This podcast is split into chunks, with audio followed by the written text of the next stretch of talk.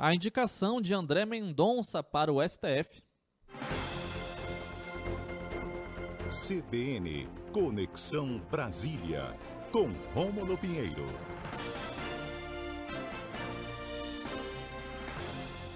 Bom dia, meu amigo Rômulo Pinheiro, tudo bem? Tudo bem, amigo Israel? Um abraço a todos os ouvintes da Rádio CBN Amazônia Belém. Rômulo, a indicação de André Mendonça para o Supremo Tribunal Federal, no que no passado já foi chamado de um candidato terrivelmente evangélico. Pois é, meu amigo. Uh, ontem o presidente Jair Bolsonaro oficializou a indicação do AGU, do Advogado-Geral da União, André Mendonça, para o cargo do ministro Marco Aurélio, que se aposentou na última sexta-feira. Veja, Israel, que uh, há um consenso aqui em Brasília, entre os ministros, de que o, o Senado deve aprovar essa, essa indicação. Desde 1894, o Senado não rejeita um candidato ao Supremo Tribunal Federal, muito embora haja uma articulação entre membros contrários aí, até da própria base do governo, é, pela indicação de, de, de André Mendonça, é, isso não deve ser é, maioria na, na, composição no Senado e deve ser aprovado. Veja, é o que havia, a gente comentou até na última semana, uma, um embate muito grande entre o, o PGR, Augusto Aras, André Mendonça e até Humberto Jacques nessa candidatura à vaga no Supremo Tribunal Federal.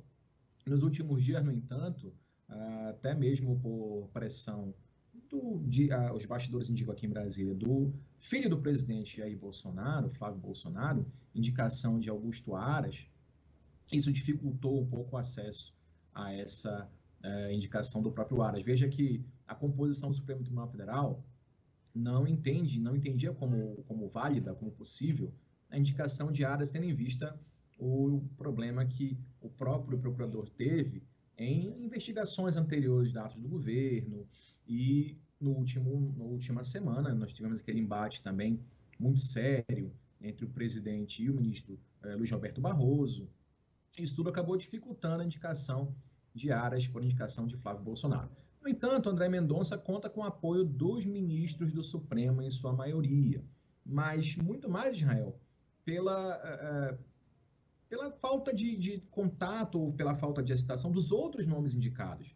Mas ainda assim o ministro é visto como o, o, ministro do AGU, aliás, é visto como uma pessoa conservadora, mas também com, de tom conciliatório.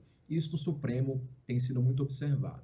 Agora, uma coisa importante, meu amigo, é que é, dentro do Supremo a composição de forças ainda não é uma certeza que haverá um alinhamento de Mendonça com Cássio Nunes Marques, que foi o outro indicado pelo presidente Jair Bolsonaro.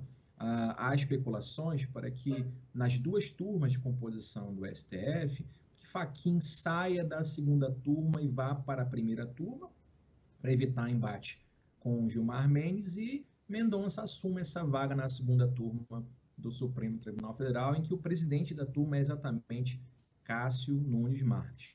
Mas ainda é muito cedo para especular algo nesse sentido, meu amigo, até porque é muito comum também aqui em Brasília os candidatos, os pleiteantes a essa vaga no Supremo, é, fazerem um lobby para que, que a aprovação seja, seja facilitada, mas uma vez no cargo, isso acaba se modificando, tendo em vista o histórico que nós temos, inclusive nos governos aí anteriores do próprio ministro Dias Toffoli e dos ministros Ricardo Lewandowski e Luiz Fux. Então, a perspectiva é que, no primeiro momento, vá sim haver um alinhamento de André Mendonça é, dentro da linha de, de pensamento ideológico do Poder Executivo, mas isso tende a diminuir no decorrer dos seus atos como ministro. É essa a expectativa que se tem aqui em Brasília. Agora, Rômulo, o presidente chegou a dizer o seguinte, né, abre aspas para o presidente da República Jair Bolsonaro, uma pitada de religiosidade faz bem ao STF.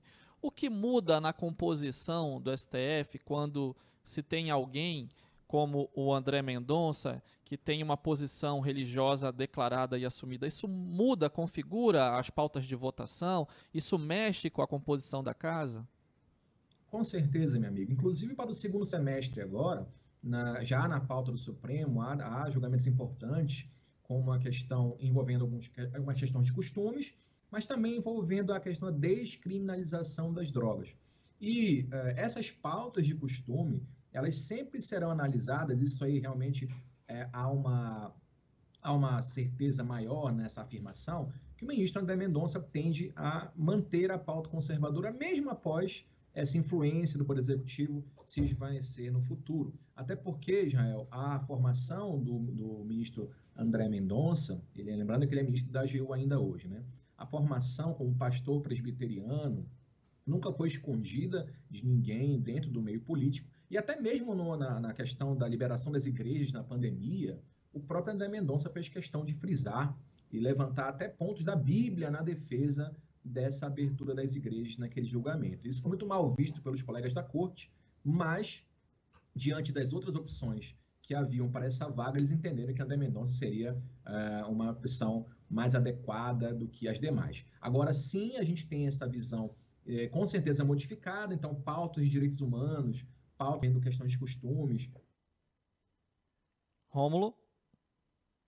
Rômulo, parece que perdemos o contato aí com o Rômulo no, no Skype. O Rômulo Pinheiro conversava com a gente aqui na nossa coluna do Conexão Brasília. Isso. Ah, o Rômulo está na linha. Desculpa, Rômulo, aqui que parece que caiu o sinal aqui, mas você pode Olá. prosseguir aí na, na explicação okay. a respeito das pautas de costumes.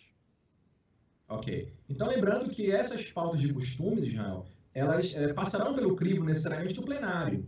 E aí o ministro ele é, é apenas uma, uma, uma, ele tem muito embora essa visão mais conservadora da sua base religiosa, mas ele não faz aí maioria para a ponto de alterar uma visão completa ou conjunta do Supremo, muito embora alguns ministros já até possam ser uh, simpáticos à causa, como por exemplo o próprio ministro Dias Toffoli. É bom lembrar que André Mendonça foi seu assessor no passado e tem bastante afinidade com o ministro Toffoli, e isso pode pender aí um julgamento mais favorável a essas tendências mais conservadoras. Mas, Israel, uma coisa que a gente sabe aqui em Brasília é que uh, os ministros eles tendem a se tornar mais independentes com o passar do tempo, mais independentes com relação à indicação que os levou até lá. E é isso que se espera também de André Mendonça.